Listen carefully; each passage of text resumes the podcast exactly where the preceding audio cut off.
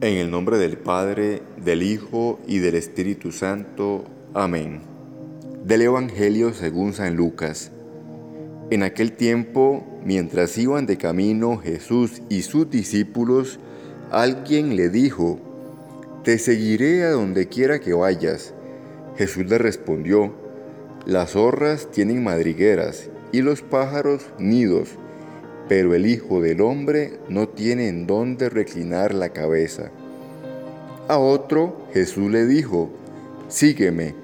Pero él le respondió, Señor, déjame ir primero a enterrar a mi Padre. Jesús le replicó, Deja que los muertos entierren a sus muertos. Tú ve y anuncia el reino de Dios. Otro le dijo, Te seguiré, Señor pero déjame primero despedirme de mi familia. Jesús le contestó, el que empuña el arado y mira hacia atrás, no sirve para el reino de Dios. Palabra del Señor. Gloria a ti, Señor Jesús.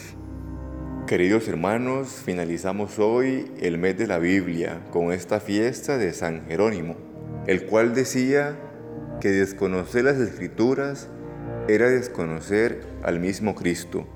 Yo quisiera invitarles a que nunca reduzcamos la lectura orante de la palabra de Dios a un mes específico, sino que sea siempre nuestro alimento diario en todos los meses y momentos del año, para descubrir en ellas el rostro y la presencia de Cristo que nos invita a seguirle.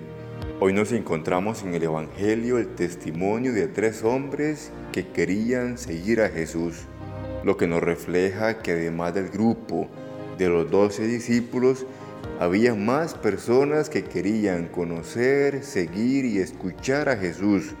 Sin embargo, pocos conocían lo que implicaba este seguimiento.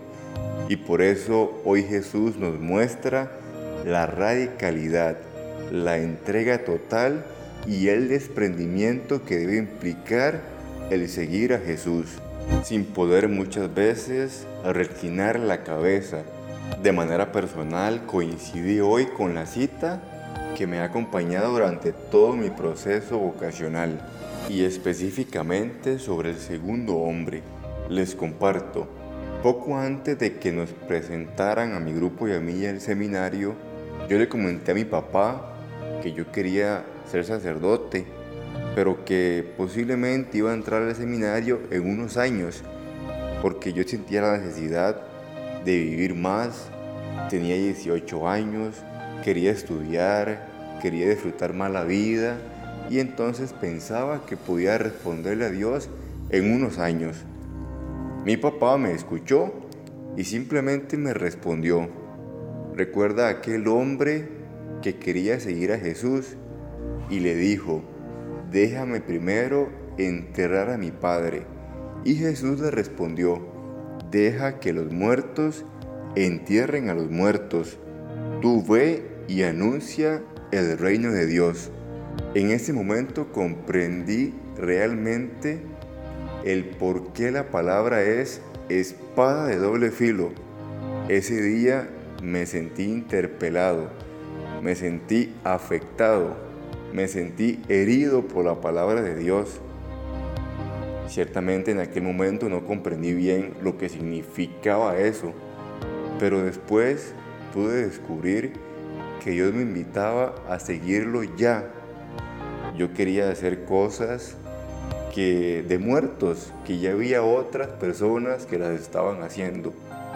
Y yo quería quedarme en cosas de muertos sin descubrir que donde no está Jesús hay muerte, sin descubrir que en Jesús está la verdadera vida. Ese día mi papá, sin darse cuenta, pronunció lo que sería mi cita vocacional, la cual me ha acompañado durante todo mi proceso vocacional. Así que hermanos, yo les animo a que nunca dejen de interpelarse por la palabra de Dios, ella siempre nos hiere, nos afecta la vida. Escuchémosla, dejemos que Dios nos afecte. Y recordemos siempre, como decía San Jerónimo, que desconocer la palabra de Dios es desconocer al mismo Cristo. Gloria al Padre, al Hijo y al Espíritu Santo, como era en el principio, es ahora y siempre, por los siglos de los siglos. Amén.